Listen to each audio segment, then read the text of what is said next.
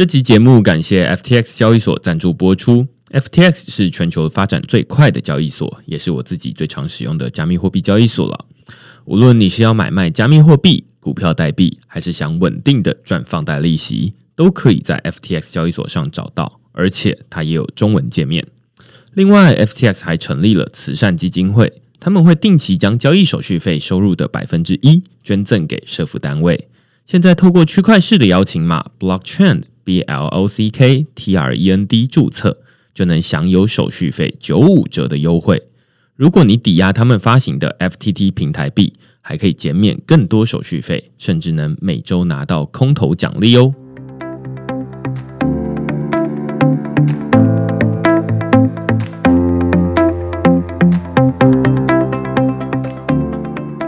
Hello，大家好，我是区块链的作者许明恩，欢迎大家来到区块链的 Podcast。那简单介绍区块链，区块链一个礼拜会出刊三封的 email 给付费的会员，那其中一封就是你现在听到的区块链 Podcast。那另外两封我们讨论什么呢？最近我们讨论了一个链上的 NFT 赛马游戏啦。就是大家都想说 NFT 只能拿来做收藏嘛，然后感觉好像就是买低卖高，跟这个比特币没什么不一样。哎，错了，其实现在有很多的这种赛马哦，像这个叫 Z Run 这个赛马游戏，你就可以像是在买一匹真马一样，然后去到这个以太坊上面跟别人比赛，然后可以赢得奖金。那现在一匹马有的高达一点五亿台币了，非常的夸张哦。那另外，最近 IBM 他们也有跟一间 IP 的公司啦，叫做 IPV，那他们共同想要发行专利 NFT，也就是说把这个 NFT 赋予专利的价值啊。那只是这个标题呢，我就说它是 IBM 发行专利 NFT 的美梦了，梦就是有可能成真的一天哦。但是我就觉得目前看起来还不是时候。那这篇文章里面就讨论，哎，目前的专利的交易市场大概什么样子？然后跟有没有发行 NFT 有什么差异？那如果你喜欢这些内容的话呢，欢迎你到 Google 上面搜寻“区块式趋势的事”，你就可以找到所有的内容了。那因为这两篇都是呃会员限定，所以也欢迎大家用付费订阅来支持区块式的营运。那今天我们同样哦，就是 Podcast 要讨论 NFT。那我们今天请到的是之前我们就已经有找过他来到区块市，这是第二次来到区块市 Podcast 的 R Song 的共同创办人吴博仓。那我们请博仓跟大家打声招呼。Hello，大家好，明恩你好。我们上一次来是两年多前对，大概是就是那个时候才刚开始要做。大家开始比较熟悉区块链这个领域而已，然后我们正在开始要做 R Song 这个 App，对，然后那个时候大家对于 NFT 还不是那么了解，是，那个时候 NFT 大家知道就是 Crypto Kitties 吧？对，我记得那时候我们会把这个音乐啊，或者是用呃类似现在大家的 NFT 比喻为数位黑胶，对。对，然后就说啊，那本来黑胶唱片就是要收藏嘛，那你家里总要有一个地方来放它。但是哎，你现在可以用数位黑胶，然后把它存在你的手机里面。是，其实现在之所以要再次邀博上来，最主要原因是因为哎，现在 Our Song 有一个算是一个新的转换或者一个新的开始，一个发展了。你会怎么跟别人介绍现在 Our Song 到底是一个什么样的产品？Our Song 应该算是全世界最早的音乐 NFT 的 marketplace 了。如果不是全世界的话，对。那我们其实从二零一九年就进入这个领域了，而且是专注在音乐上面做音乐的数位收藏。呃，不过这两年其实经过很大的一些转折，跟发生了很多的事情啊。从我们刚开始做的时候，可能就一小批人大概明白我们在做什么。所以我们跟这些 artist 或这些音乐品牌沟通的过程，其实也蛮辛苦的。但后来也蛮开心，有一些音乐人愿意尝试，有一些音乐公司愿意尝试。那一直走到现在，我们发行过 Sony Music 他们的这个歌卡，我们之前叫歌卡。然后华纳唱片也有跟我们合作过，到一些很知名的艺人，比如说周汤豪啊、陈珊妮等等的，甚至张泰山、魏全龙的球员卡，对，明恩也有，我也有，对对。中间我们也经过一些寒冬哦，那是跟着整个 crypto 的寒冬一起度过的好长一段时间。这样，那那段时间因为币价也很熊嘛，所以大家多多少少就开始质疑说啊，以前大家所构思的一些想法是不是应该拿出来被重新审视？那说这些概念到底是不是真的能够被大家接受等等。那我们经历过最痛苦的一段时间，其实是在去年的三月开始，那个时候是 COVID nineteen，然后造成全世界不只是 crypto 的市场，包含股票市场都大崩盘，对。的那一天嘛，三月不知道几号，十二号，三月十二号是，但从那个时候开始，就是币价就一路往上，然后加上 DeFi 啊这些新的以太坊上的应用也慢慢的越来越成熟，这样。所以，我们经过有好几个月的时间，是我们卖的东西都是可能三到五块钱的这种数位收藏品，但我们的 gas fee 就要付十块、二十块、三十块，到后来五十块、六十块都有。那那段时间很痛苦，不过还好我们撑过来了。那接下来一个大的大家讨论的话题，其实是 NFT。所以我们从今年的四月开始。我们正式把以太坊上的 ERC 的 Seven Twenty One，还有 ERC 的一一五五加入了我们发行数位资产的这种合约里面，这样子。那我们昨天更整合了那个币安链，所以上面现在也可以发行 BEP 七二一跟 BEP 一五。我们应该是，我也觉得，如果不是全世界的话，可能是亚洲。可能是全亚洲第一个可以在手机上，你用三分钟不到的时间，然后发行 NFT 的一个 App，而且你可以选择你要在以太坊还是在易安链上面。我在刚博昌说的大概两年多前哦，那因为那时候同时也认识 Big Mark 对 Sean，然后哎那时候 Big Mark 他们有自己的一个链。呃，我那时候我记得我在线上课程的时候，有甚至教大家，就是说啊，那怎么去发自己的一个 NFT？那只是就发在 Big Mark 链上面，因为就是刚刚波昌说，在以太坊上面你要发一个 NFT，第一个是手续费啦，对，先不要说贵或便宜，就是以太币要取得，这本身就是一个门槛了，对。那所以就会变成说，哇，那大家要在里面做很多的事情，很麻烦。那其实那些都不应该是 NFT 本身的价值，而只是一个接触到 NFT 的一个过程而已。所以那时候就想说啊，那 Bitmark 链是一个很好的链，那就是说大家不需要准备任何的币，那你只要准备好你要发行什么东西。那那时候像就我自己。就曾经用这个发行过自己的名片，嗯，然后那时候还没 COVID 的时候，就是在长滩岛玩，然后就自己设计了一个明信片，然后用 Apple Pencil 手写，然后就寄给需要的人。就是想说，哎，那因为在长滩岛，我不知道邮局在哪里，然后我就想说，哎，那就用网路寄，然后而且每一张明信片都是独一无二的，对，而寄给大家。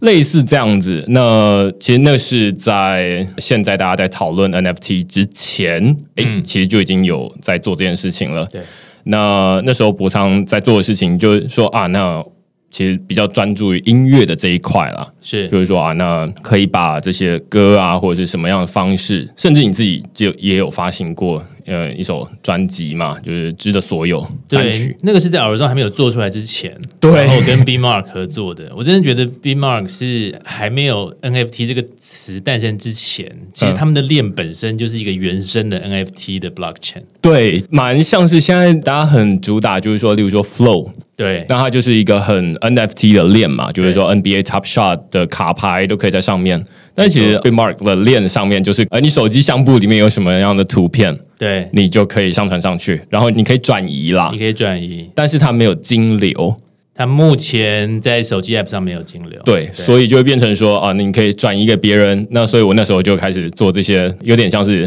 AirDrop 送给别人的东西，交换啊，送礼物啊等等的。对对对对，然后一直到现在，哎，当然是在以太坊上面，你就很容易用智慧合约来完成这件事情。所以你就说啊，那我呃，你要用零点一 ETH 来买，然后这个就会到你那边去，这样是很容易的事情。只是哎，我们前面这一段就在讨论了，就是说，哎，其实，在 NFT 不是在二零二一年才出现的。然后，其实最近我有听到，就是一些 Podcast 或者是会员，他们就回头去听，是我那时候跟你录的那一集，就觉得 哇，竟然有两年前就在讨论 NFT，听很久才听回去那里。对对对对对对对对，对啊，所以我自己是觉得最有趣的是说，好，那你会怎么去看说，哎，现在的 NFT？跟两年前那时候 R Song 在做的事情，当然中间有很多的过程，你刚刚叙述一些些了，就是最大的不一样在哪里？还是说你就觉得说，哎，纯粹觉得两个其实都差不多？我觉得比较大的差别是在于，我们在二零一九年刚开始的时候，我们因为没有其他的例子可以参考，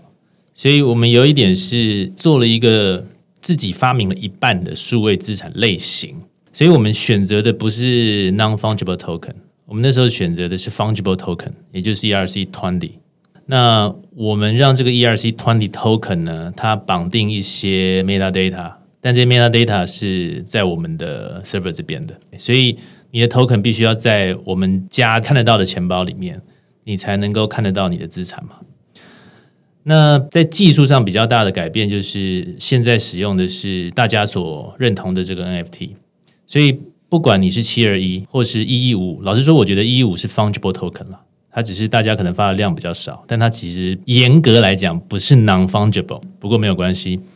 其实 country 上面唯一比较大的差别只有有没有一个 token URI，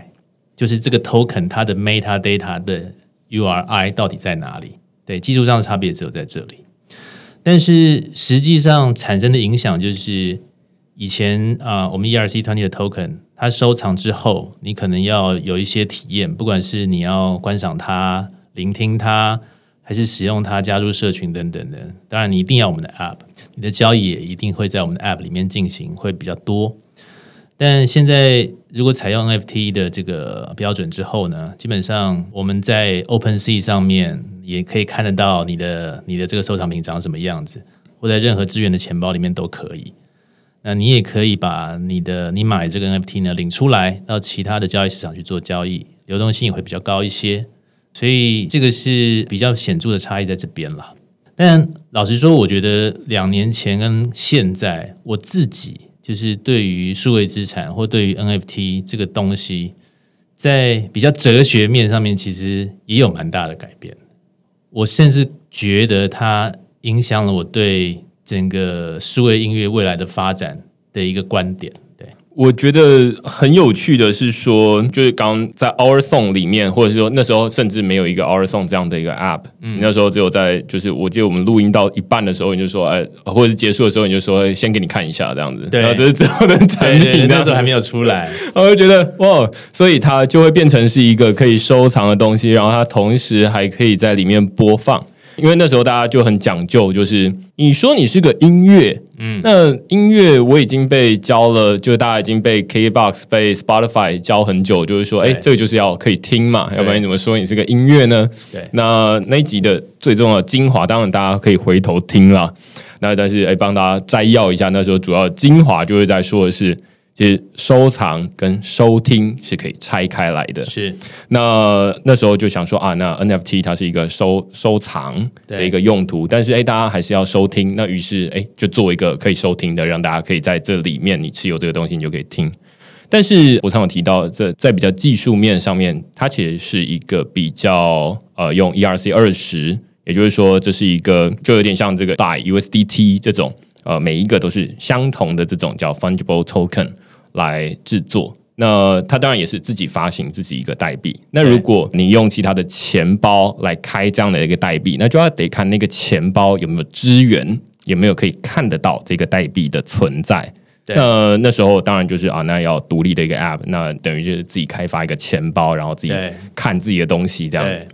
对那一直到现在，现在其实大家就是可能最知名的，当然最一开始还是有 Crypto Kitties，但是哎，现在很红的可能是例如说 Crypto Punks 对。那个头像，因为那个价格很高嘛，然后大家都会很疑惑，就是说大家怎么会去用好几千万，然后去买一个八 bit 的头像，然后看起来很模糊这样子。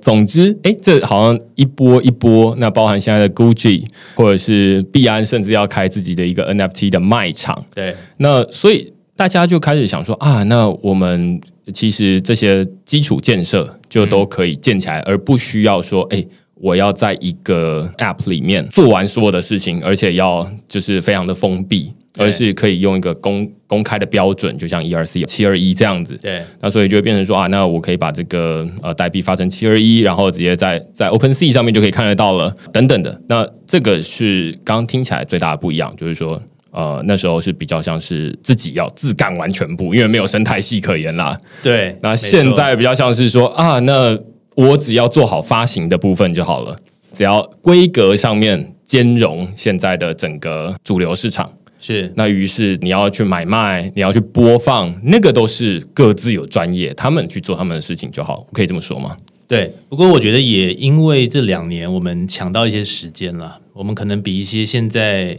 或者是前几个月听到就是 NFT hype 才开始要动作的公司来说，找了两年的时间。那我觉得在 App 的使用界面上面，还有一些使用者经验，甚至是对于 NFT 你收藏之后它的赏玩的这些体验，还有后续可以参加什么私密社群啊这些附加的功能。我觉得的确蛮幸运的啦，而且还好我没有撑下来。对，因为现在这些都变成我们很重要的的差一点。对，因为我记得最近呃，Our Song 很有名的。就是至少在这个圈子里面很有名的，就是说，哎，他发行了吴卓源的 NFT，对不对？对。然后于是就哎抢光了。对。那有一些人他是为了要收藏，他可能是吴卓源的粉丝啦。对。对。那当然也有人就是会用比较像是买比特币抢 ICO 的这种 概念，就是说我先抢了，然后我待会要高价卖出黄牛票的概念。对。那有人当然会说啊，那你看 NFT 就有这种乱象。其实反过来看，你去演唱会的门票也都是会会有这样的情况。有的人买演唱会的票，他是为了听，对你再高价要跟他买，他都不愿意买。那也有人是为了要转售，要去卖黄牛票。所以现在只是实体跟数位的差异而已，并没有说很明显的，就是说它就是一个全新的东西这样子。只是当然，这种东西在以前我们不存在。如果你要转售，那如果它是一个数位的票券的话，那它通常就要在一个平台上面，IndieBox 或者是其他的平台上面。那如果你是要实体的话，那它就没有办法跨越一个地理的限制，那就会变成说，哎，NFT 它是一个全新的存在。当然，未来可能会有人把这个票券变成是 NFT，然后拿来卖。可能哪一天有人会开演唱会是这么做，我我觉得很快就会有人这么做。我常考虑一下。我们之前就有做过那个 Trash。Trash 乐团他们在啊上一次发新片的时候，他们在新一区的一个大楼楼顶，然后办一个私密的演唱会，只有两百个人。那那个时候就是一定要拥有他们的这个卡片的人才能进去，所以入场的时候是秀。他们买的 token 才能进去。对，我觉得这个就蛮有趣的，因为其实现在很多人去参加演唱会，然后哦花几千块，那最后他会想要留下那个票根。对啊，对啊，然后在他的笔记本里面，但是那个票根有时候也会，不然纸本就很容易弄丢嘛。对啊，对。那于是有没有一种比较简单的方式可以收藏它？那又不会泛黄？是。那其实数位是一个很好的方式嘛？我就秀那个 NFT，然后结束之后，它就一直存在我的钱包里面，而且比较好炫耀给别人看。对啊，因为最近我们讨论很多 NFT 的内容，我就觉得说，哎，这是一个很好的一个在数位场景里面可以炫耀的东西。以前你就纸本，那你就只能说啊，那我跟朋友聚会的时候五个人了不起，那就是大家知道了。但是，哎，你在大家在脸书上面，在 IG 上面是有几千个人或几百个人，那那个场景是更大的。对。对吧？那只是说，现在当然哪一天，我相信可能几年之后，那脸书或者这些社交平台，他们可以开始整合。哪一天他们开始整合 NFT，就是说我们会去认你钱包里面的资产，你里面有某一个知名艺人的这个。NFT 或者是某一本书的时候，哎，你就可以显示在你的 profile 页面里面，是吧？那那就很容易看得出来，就是说，哦，那它是有的，然后我是没有的。那只是现在当然就是要拿出手机，这是比较困难的事情。但是我觉得，如果把这个时间拉长来看，它就是一个过渡的时期而已，而不会是一直都是这样子。而且我觉得，其实最大的这个观念的转换，还是在于说，怎么样把。一个数位内容的实用性跟它的收藏性，就是拆开来看这件事。因为我前一阵子看了那个 Beeple 的一个访问，Beeple 相信听众应该都知道，应该，应该都有提过。对他那时候讲一个观念，我觉得很好。他的 Everyday 是一个把他五千张作品拼成一个档案的 NFT 嘛？对。所以老实说，收藏那个作品的人，他要那个 NFT 绝对不是为了观赏那些作品，绝对不是因为它的实用性，对吧？对。因为他把五千张拼成一张图，所以你每一张都看不清楚。对，你要怎么观赏它？所以你买这个东西纯粹是因为一个收藏价值或者是一个动机，不管那个动机背后的原因是什么，但它的使用性其实，在每一个显示他作品的 IG 的页面，或者是其他网络上任何地方，甚至在实体的地方，比如说博物馆的 LED 上面，或者是投影在某一栋大楼的建筑上面，都可以用不同的方式来呈现它的每一个作品。所以在数位的世界里面，内容的价值反而不是在于说我是不是真的拥有它，而是在于说。这个作品到底被多少人喜欢，被多少人看过，然后它到底有多广为人知？这个反而是它价值的来源。那建筑在这个之上呢？当别人都喜欢这个东西的时候，诶，可能未来五年甚至更快的时间，在我的 profile 上面，不好意思，我有这个东西，全世界只有我有，那那个感受就会完全不一样。所以我觉得音乐其实也是。我们之前当然花了很多的时间在在思考如何让这个 NFT 的 utility 它的功能性可以有更多的场景，或者是它购买之后的体验有什么更多的延伸。但老实说，我觉得它本质上其实就是把功能性跟收藏的价值分开这件事情。大家买 NFT 其实真的主要就是为了在数位的世界里面，当作品已经从源头就不是用实体的方式存在的时候。你要怎么样拥有这个东西？最近我也想通一点哦，就是说，其实我们大家都生活在一个实体跟数位融合的世界了。有时候我们在路上走路的时候，我们当然是生活在一个物理的世界，但是我们走路的时候顺便划手机，其实你有一部分的时间是花在数位世界里面。没错，那其实我们的资产其实也是这样子，就是说。我们现在有实体的资产，当然有钞票，呃，有背包，有麦克风，有水等等的。那我们也有一些数位资产，最明显就是比特币啊，它就是纯数位的东西，它完全没有一个实体。那除了比特币之外，大家可能未必有比特币，但是大家一定有拍过照片，用手机来拍照。手机来拍照，你可以想象，就是说，像实体的东西，例如说，呃，我们如果知道这个货币的演化的话，它一定是从实体，然后慢慢移向数位。这是实体朝向数位的过程，或者是呃实体的这种画作，那可能是一个先有实体的画，然后慢慢才有数位的画，那有可能是翻拍等等的。但是照片它是一个很特别的例子，就是它是反过来的，你是用手机拍照，换句话说，它原生的正版，它的原始档，它就是数位的。对你把它印出来，像把它印到报纸上面等等，那才是副本。对，那这个很挑战我们本来就是长久的观念，就是说，呃，只有纸本才是正本，数位的通通都可以 Control C Control V，这个是我们以前的观念。但是现在我们会发现说，哎，其实我们是生活在一个实体跟数位混合的世界。其实数位有很多东西是正版的，例如说，哎，那个他是一个很知名的摄影师，然后他拍下来的照片，那一张数位的照片就是正版，你把它印出来，通通都是。盗版或者是 副本啦，副副本都是 copy。对，那如何去证明？就是说，这一个数位的正版是一个正版。以前大概还没有像这样的技术，以前只能说啊，那我们用 DRM，然后去加密起来啦，或者是用很多不同的技术去处理这些东西。但是我们现在诶有一个大家都可以比较容易上手的未来啦，可能比较容易上手的概念就是说啊，那你用手机，然后你就可以发上区块链，上链之后变成一个 NFT。它就是你的数位正版，对，那你反而把它放到其他地方，它就是一个副本。那所以这两个世界，以前当然纸本的正本跟数位的正本是还没有这样的概念，但是现在未来它会越来越常见了，就是说，哎，那我们实体世界是有很多的正本存在的。那数位世界未来，大家可能会有数位客厅，然后会有再进到一个数位的，大家都会叫 Metaverse，就是在这个数位的宇宙里面。自己有自己的土地，然后自己有自己的车，甚至就像一级玩家里面，大家带起 VR，然后甚至还要身体要穿那个衣服，人家揍你的时候你会有痛觉。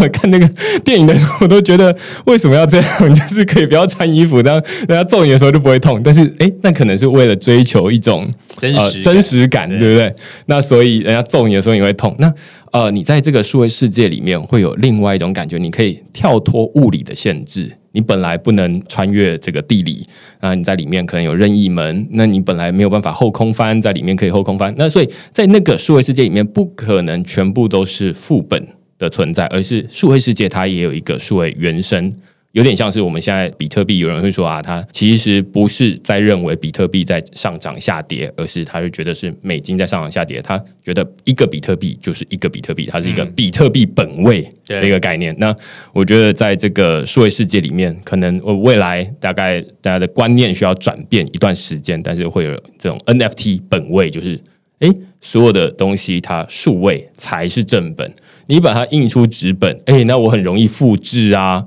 我很容易影印啊，等等，那才是副本。对，因为我前一阵子就跟我一个做艺术经济的朋友聊天，因为他自己开艺廊也做艺术经济，所以他做的艺术品有各种各样，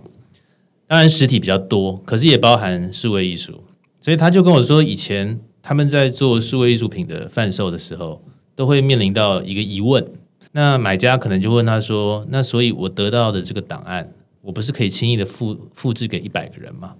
那如果可以轻易的复制给一百个人，这个东西到底还有什么价值？好，所以我朋友就说呢，以前他们在卖这种数位艺术作品的时候，卖法就是好，我卖一个硬碟给这个藏家，或者是像那个 B Mark 的的这个 Casey，他们里面也是做数位艺术很厉害的这个啊 Casey，他就说他以前卖作品呢，卖一颗 Mac Mini，可能 Mac Mini 卖相比较好，这样。但除此之外呢，他们一定会附上一个 certificate，一个纸本，可能是一张或者是一整本，那里面写的关于这个作品的认证等等，连同这个啊硬碟一起给收藏家。所以老实说，它真正不能被复制的，或比较难被复制而有交易价值的，其实是这个认证书。但认证书是纸本的时候，其实就会面临很多问题嘛，所以。像我朋友他们就觉得 NFT 是一件非常有道理的事情，因为你直接把这个东西透过区块链的技术数位化之后，它更难伪造，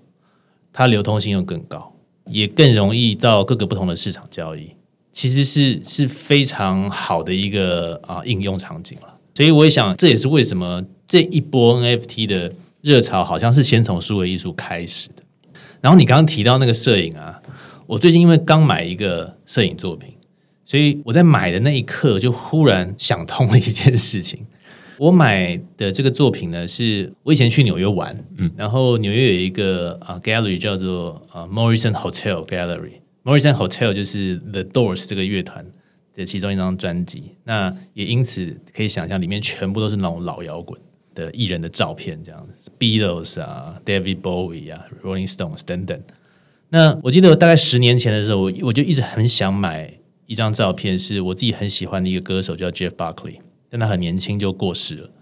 但他是我的歌神呐，所以我以前就很想买一张他的照片挂在我录音室的墙上，这样唱歌的时候可以看着他唱。可是呢，那时候穷嘛，刚开始创业，所以所有的钱不是拿去买录音器材，不然就是拿去做 Indie Fox 做创业，所以你要我花个什么？一两千块美金买一张照片挂在墙上，真是啊买不下去，就好算了，忍住。然后我前阵子就是跟摄影师聊做摄影的 NFT 的时候，哎，我就忽然想到这件事情。然后我想说，好，我现在口袋里有点钱了，这样我要来把它买下来。所以我就上网买了这个作品。但买完之后呢，我就收到一封 email，他在那个 email 的最尾巴就有附了一个备注，就说啊，如果是这些这些摄影师的 edition 的作品呢。如果是没有编号的，那会附上这个摄影师的签名。那如果是限量有编号的呢，它一样会有签名，而且它上面还会注明是几号，然后总共限量多少。然后我心里想，那不就是一一五五跟七二一吗？然后我就再进一步想，也的确，因为他有特别强调说，哦，这些摄影。的作品，特别是从它原始的这个副片所冲出来的，冲出来之后呢，然后签名这样，所以他叫我要等四到六周我才拿得到，因为要特别洗这张照片。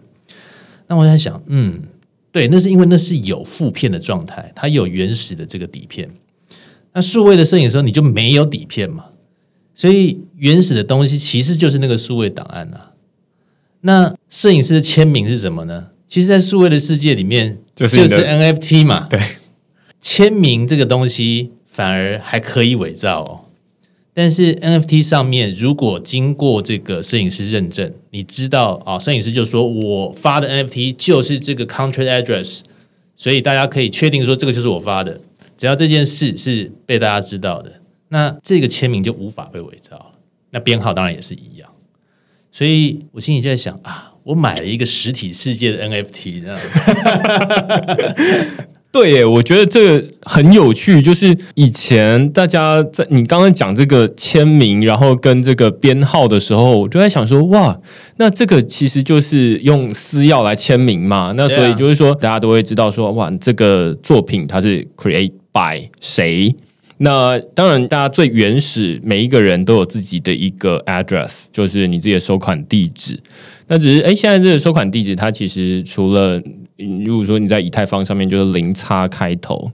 那当然没有人看得懂那个 address 到底背后代表谁，除非有人自己说了。但是其实现在也有类似像 IP 跟这个网址这样对应起来的概念，在网址上面叫 DNS 嘛，就是 Domain Name Service。那等于就是你输入 google.com.tw，然后它就会对应到一个 IP 位置，大家不会记得那个 IP 位置，但是大家会记得那个网址，就是 Google。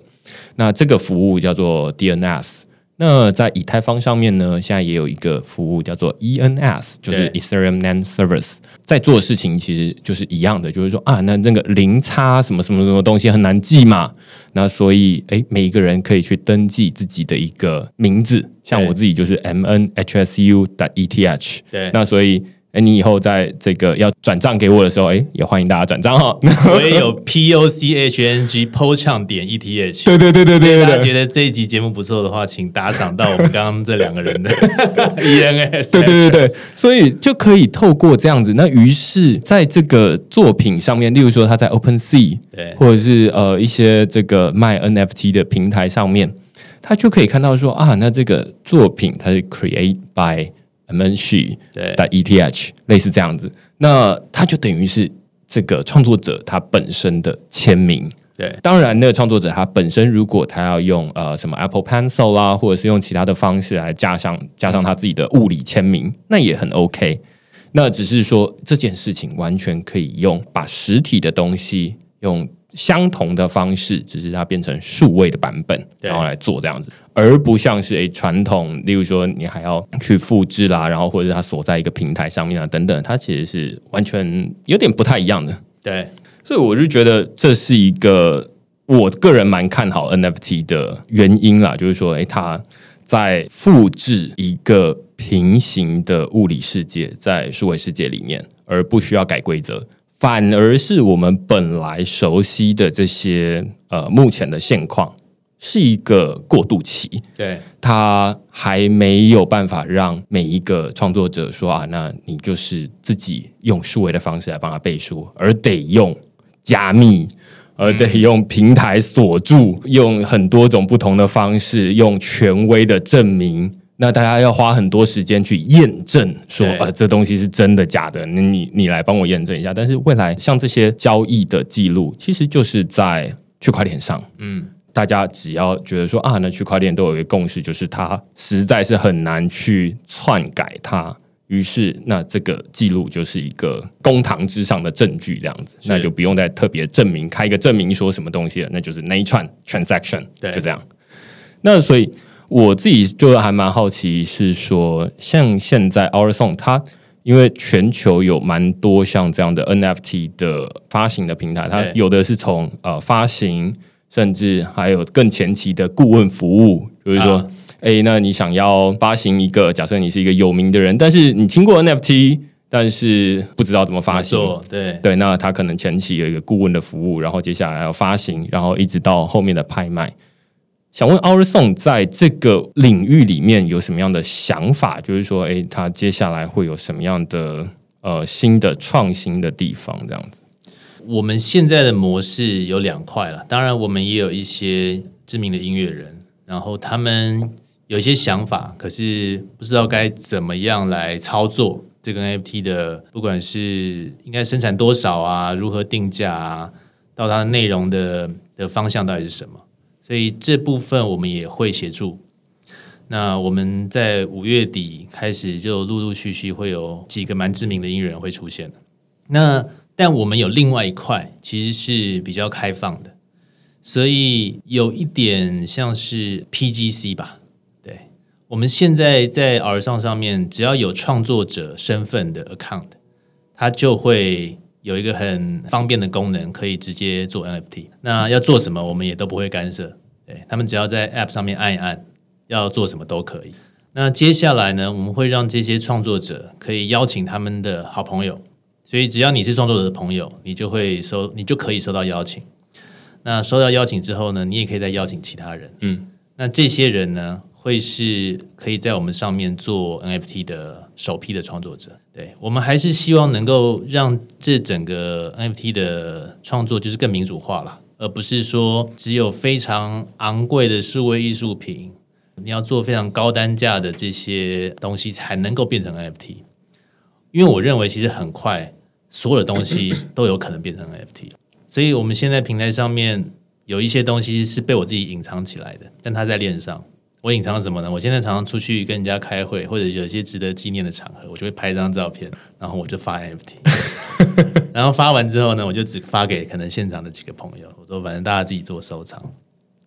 那我们上面也有像陈芳宇 Kimberly，他也有很多的粉丝嘛，但他也除了在发行他正式的这种数位专辑之外，他发行的那个作品也是，然后一秒钟就抢完了。他也会很比较自在的，就是在家里拍一个自拍，然后唱一段歌，他觉得很好玩，他就发一个 NFT。所以其实未来我认为各种各样的创作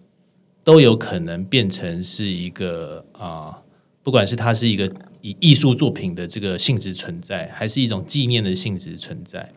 还是一个跟粉丝互动的方式存在，其实各种各样的可能性都有。我马上想到一件事情，就是你刚刚说的这个隐藏功能的部分，了，就是我觉得它完全是一个数位拍立得，对。可以这么说，因为呃，拍立得大家以前就是说要在特别的时刻大家一起合照，对，然后才会拿出来，然后洗出一张照片出来，觉得说哇，这个很有纪念价值。但是物理的东西总是有它的限制，弄丢啦，或者是没有带出门啊，大家大概不会每天带一个拍立得出门。但是，当然，这个它对于物理的东西有一个收藏的价值，这是有共识来慢慢形成，这是一个花很长的时间。大家觉得说，哎，要洗出一个物理的东西，因为数位的东西它随时可以复制贴上等等的。那物理的东西它有一个特别的纪念价值。其实我觉得这个是需要花一点时间啊，大概不是像技术哦，马上蹦出来之后大家马上就可以用了，而是个观念的。转换是需要花很长。我们等一下就应该拍，我们聊完应该来拍一张，对对对，然后把它发成 NFT，对对对。然后就是，哎，大家随时以前都是你要有这样的材料哦，你要先去买一台机器啊，然后你要去买相片才能够拍出一张。那里面的成像啦、颜色啦，可能都有它先天的限制。当然有人就觉得说啊，那反正就是它因为有这样的限制，所以它美。但是反过来说，那它能不能再更高解析度一点？那它能不能可以在整个数位世界里面可以展现呢？其实理论上应该要是可以的。所以倒不会说 NFT 就是它可以完全取代拍立得，我大概不会这么说，因为就像有人喜欢纸本书，有人喜欢数位电子书，对，也有人喜欢这个实体的拍立得。但是其实 NFT 它给我们一个新的一个选择，就是说啊，那你未来你也如果你没有那个机器，或者是你也不想要收藏那么多的东西，或者是大家住在台北没有那么多的空间可以展示，手机就是你最好的展示空间，那你就可以用数位拍立得，然后拍一张。存起来就这样，那未来你就可以随身携带你的数位拍立得。那这是一个以前做不到的事情，因为数位它就是很好收藏嘛。对啊，那而且它有时间啊等等，该有的都有。那而且即便没有的，未来也可以慢慢加上去，就是会有越来越多的服务来提供这样的东西。所以我就觉得哇，那这是一个大概很难再去用，因为现在很多解释 NFT 的文章或者是。人他或者是媒体报道，他都在想说，那到底要怎么解释这个 NFT？于是用比喻的方式来说啊，那它其实就像是一个，例如说一千会有人说啊，NFT 你持有。这个创作者的 NFT，你就是拥有他的收入的一部分啦，嗯或者是你要怪怪的。对对对，等等的。那其实现在大家越来越看得清楚，就是说 NFT 它就是 NFT 本身，不代表它的百分之一，也不代表它的什么东西，就是它额外可以说它额外推出来的一个周边商品，对，可以这么说吗？我觉得像像音乐也是嘛，因为音乐现在当然还是有人用那个盘带在录音啦，但是大部分的人都是用电脑录音了，所以其实原始的创作就是来自于就是数位的格式这样。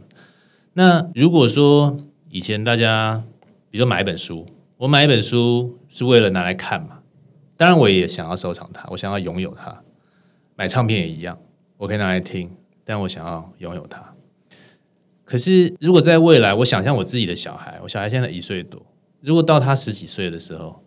他跟他的朋友还会听唱片吗？我现在是觉得他变了。那个时候，其实各种各样的内容应该是已经是无所不在，而且大家都可以用很便宜的方式取得了。现在其实已经是了。那如果我们取得内容的方式，我们使用内容的方法是这么这么的简单，那你要如何拥有一个东西呢？那其实就是 NFT 啊。所以就是让更让我想到，就是我记得啊，区块链这个这三个字刚开始红的时候，大概就是可能三四年前吧。然后我参加过一场当时的文化部长就是郑丽君，郑丽君部长他所做的一个圆桌会议，然后里面可能是幕僚有准备这个题目，就有问到我说，所以区块链是不是能够解决盗版的问题？那我那个时候就说，其实盗版的问题啊，是永远无法被解决的，因为盗版你永远都只能用防堵的方式嘛，所以你不管怎么防堵，在数位的世界里面是超级难防堵的啦。你怎么样 DRM，怎么样的锁啊，就是一定有人可以破解啦。你的 Netflix app 让你不能荧幕录影啊，我拿另外一台手机来拍总可以吧？但我觉得 NFT 这件事情，其实它是让盗版这件事情变得有点没有意义。怎么说呢？如果一个东西的价值，像 Beeple 说的，在数位世界里面是它被更多的人听见，被更多的人看见，被更多人所喜欢，那一个创作者他所追求的，可能不是他的音乐要如何的被层层的关卡限制，你要付多少钱才能看，而是像现在一样嘛。如果我一首歌做主打歌，我是不是想要把它拍成 MV 放在 YouTube 上随便大家看？我是为了 YouTube 那些点击的什么广告费嘛？绝对不是嘛！我是希望大家多听到这首歌，尽量帮我分享这样子。那在这个前提之下呢，我的内容如果因为这样的分享，因为这样的广传而带来价值，我以前是没有变现的方法的，或者说我变现的方法要来自于作品以外的地方啊，因为我的歌红了，所以我演唱会比较多人来看，因为我歌红了，所以我可能去接到一些业配。但如果有了 NFT 或者 NFT 这个概念被大家接受之后，我的歌红了，所以我的歌的 NFT 就有比较好的价钱，这样不是更直接吗？诶，我觉得这个真的是创作者会说出来的很好的例子，因为你刚刚在讲的时候，我就在想说，哇，因为我自己就有很多亲身的例子哦。那这是我的主要是文章，我每个礼拜写文章，然后一个礼拜出三封的 email，然后一篇是 podcast。那我到目前为止有一个很有趣的观察，就是说以前我曾经想过，我的文章因为有付费订阅嘛，那理论上它就是有付费墙。那我曾经有想过，就是最好是把所有的文章都锁起来，嗯哼，然后大家想要看的时候就要付钱，对，应该就会很多人付钱。嗯，后来的结果正好相反，就是我每一个礼拜，如果我尽可能的公开文章，对，反而是能够带来更多的订阅。是，那这些人，他们当然有一部分是为了要看更多的文章，这当然是目的的一部分；另外一部分是因为他看到了这些文章，而觉得说，哎，这值得支持。支持创作者嘛，对，所以我就觉得说，诶，这是两个概念。以前我都在要不要公开，对，如果是不公开，那当然就是可以收到钱，但是他只能一小部分人看到。那如果是完全公开，那我牺牲的就是没有办法收到钱，就感觉好像这一篇就是大家都可以免费看嘛，就会变成说要付钱不付钱。于是，当然有的媒体他就开始发展出广告的模式，就是说啊，那你在看的时候，同时会跳出一些广告，然后遮住，然后你要打，大家就觉得很烦，对。对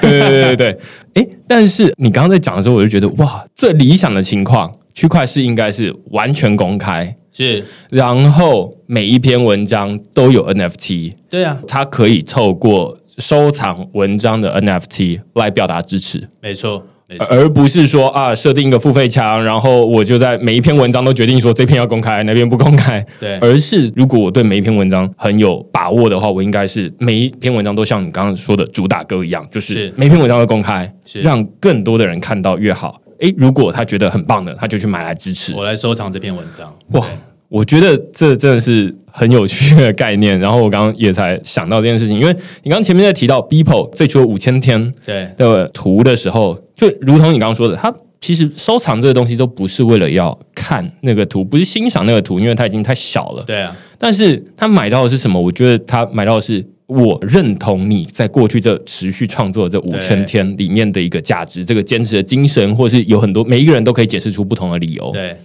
所以这个才是他支持的部分。那我觉得任何的创作者，他都可以透过这样子的方式，就是说，你如果愿意支持这个创作的过程，那当然作品每一个人都可以享受到，这样是最大的利益。但是如果你愿意支持这个过程的话，你可以在中间买这个 NFT。那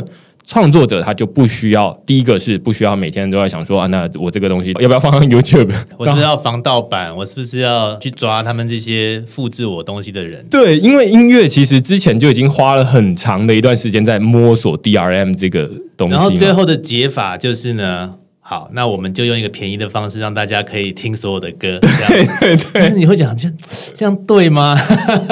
我觉得对创作者来说，这个会是一个很好的变现的方式。他不用额外再做其他的事情，他就是做他的本业。对啊，内容本身就是应该有价值的。创作者，如果你是一个内容创作者，你应该就可以依靠你的内容来维生嘛，这是最基本的要求。对，所以我觉得这个哇，回去马上就觉得说哇，这我现在有三四百篇文章，甚至这一集 podcast 都可以发发成 NFT，然后来做这件事情。对啊，我就觉得哇，这很有趣。这是到目前为止看 NFT 还没有看到这么印象深刻的一种概念。这样，所以我觉得，毕竟我们进入真的全面数位化的时代。也才可能不到二十年而已，对我们很多的观念可能难以从以前实体的世界里面抽离开来，但我觉得一旦抽离开来之后，其实很多东西就通了。就是我刚刚想到，就是说，哎，其实有人之前会特别，例如说发行写真集啦，嗯，或者是呃他的什么记录啦等等的，那他都是用纸本的方式呈现，然后用纸本的方式让大家可以买，然后可以拿回去收藏，对。那当然也有一些结合数位，就是在数位通路上面你可以买得到，但是还是用纸本寄到你家。那这其实 NFT 可以开启一个新的世界，所以我在文章里面或者是最近开始越来越想通了之后，会觉得说不要再把 NFT 说成它是一个 JPEG 档，或者它是一个什么样的东西，它就是 NFT。对你从来买 NFT 都不是为了里面那个档案，对，因为你不用买就有了，对对对，你就下载就好了，而且通常都会放高清的在那边让你下载这样，对啊，所以你买到的不是其他的东西，就是 NFT。那你要如何去诉说这个 NFT 的价值？对每个人来说都不一样。对，这比较像是无论是艺术，无论是音乐，无论是像我的文章，我的这集 Podcast。等等的都可以是这样子，没错，没错，我觉得很有趣啊。我最后想要问一个问题啊，你自己有买 NFT 吗？或者是你持有一些 NFT？你觉得什么会是你想要收藏的 NFT？就是什么是你想要买的？我现在都是以音乐为主了，像我之前有买，比如说 Kings of Leon 的 NFT，然后昨天看到 Kurt Cobain 的 NFT，很想买。但我觉得我会想要买的东西，还是让这个作品跟我本身有直接的情感连接比较强。像音乐的 NFT 最近有蛮多的嘛。但前一阵子有一个我很喜欢的乐团是那个 The White Stripes，发了一个歌曲叫做 Seven Nation Army，也是有点老的歌了，这样，但是一个摇滚国歌等级的歌。那它这个 NFT 呢，是这首歌的 remix，跟一个数位艺术团队合作。所做的在 Nifty Gateway 上，我本来超想收的，可是我看了那个作品之后，后来没收了，因为这首歌曲跟那个乐团它本身是那种很 analog 的，然后这个吉他手 Jack White 他都是弹那种很破的，然后很粗的这种吉他的痛，然后他也是讲究那种草根都用都用盘带录音的，所以这首歌也是那种气味这样。但我总觉得好像他们的团队就是为了要做一个 NFT，所以特别找了一个很数位的，然后做了一个很炫的 digital art。然后把它绑在一起，我就会觉得这跟我当初认识这首歌一点关系都没有，所以我最后就没买。我也跟你有点类似，我想要买的这个 NFT，像啊，最近那个不知道你有没有玩过，在电脑课都在玩小朋友起打胶，嗯，然后 然后最近他们那个 LF Two 就是推出了一个 NFT 的，因为每一个角色，那可能有 David 有什么谁这样子，那你就可以持有一个小的这种头像，或者是小的这种卡通人物，对，就是游戏里面的角色。那这对我来说就是一个。很强的情感连接，对，因为我持有这个东西，我不是为了要卖掉它，而是我想要说的是说，哎，这个对我来说是那个时候的国小电脑课，每一个人都没有在上电脑课，大家都在玩游戏，然后而且玩的都同一款游戏，那所以你就是在在里面，你可以甚至可以跟别人连线对战等等的，没错，那是一个。回忆是，所以我会想要买的是这种回忆，而不会是说，哎，那如果我看到啊，他当然是有一些新的创作者、新的作品出来，这对我来说，我目前就还没有那么想要花钱去买它。嗯，所以我相信这个答案对每一个人都不一样，就是每一个人想要收藏，他可能是想要收藏过去的记忆。或者是他想要呃收藏呃未来期待自己变成的样子等等的，我之前有想过，哎，那想要收藏一本，如果书都愿意发一个 NFT 的话，嗯，那我会想要收藏，例如说，我觉得这几本书是我认同的一个概念，对，或者是我觉得他们是很值得支持的，或者是未来我想要变成的样子，是。我觉得那个都可以变成 NFT，然后我很乐意去买它。只是目前大概还没有看到书商来发 NFT，要不然我觉得说啊，那大家以后开启这个 m n c 的 ETH 里面就可以看到啊，那这就是他的一个数位的书柜，是，然后就可以说啊，那原来他会看这种书，看这种书，那大概就可以从他收藏的书里面知道他是哪一种人，嗯，从他收藏的音乐，从他收藏的。这种玩具，如果说这个小朋友吉打胶它是一个玩具的话，数位玩具，那你就可以知道说啊，他是从生活在哪一个时代，中怎么样长大的。我觉得从这样拼凑起来是一个很有趣的一个过程呢。对，那也是呃，有 NFT 才会可以有这样的一个东西出现，还有这样的场景出现了。那这是以前大概没有看过的情况。没错，所以我们现在也是希望开始找各种各样的。音乐人，然后把他们的作品跟他们的乐迷们之间的这种情感连接变成 NFT，然后保存下来。所以我也来广告一下，就是如果各位创作者有兴趣想要发行 NFT 的话，可以到我们的 App 上面，那申请成为创作者。我们只要看过你的啊这些 profile 之后，我们认为你是一个真正的创作者。我们就会开启功能，让你可以发行 NFT。OK，好，那这一集讨论蛮多 NFT，我觉得很有趣啊。我自己就是想到很多新的想法哦。那如果你喜欢我们这集讨论的话呢，欢迎在 Apple Podcast 底下给我们留言或评分。那今天就非常谢谢博仓来跟我们讨论这个题目，谢谢谢谢，拜拜，下个礼拜再见，拜拜，拜拜。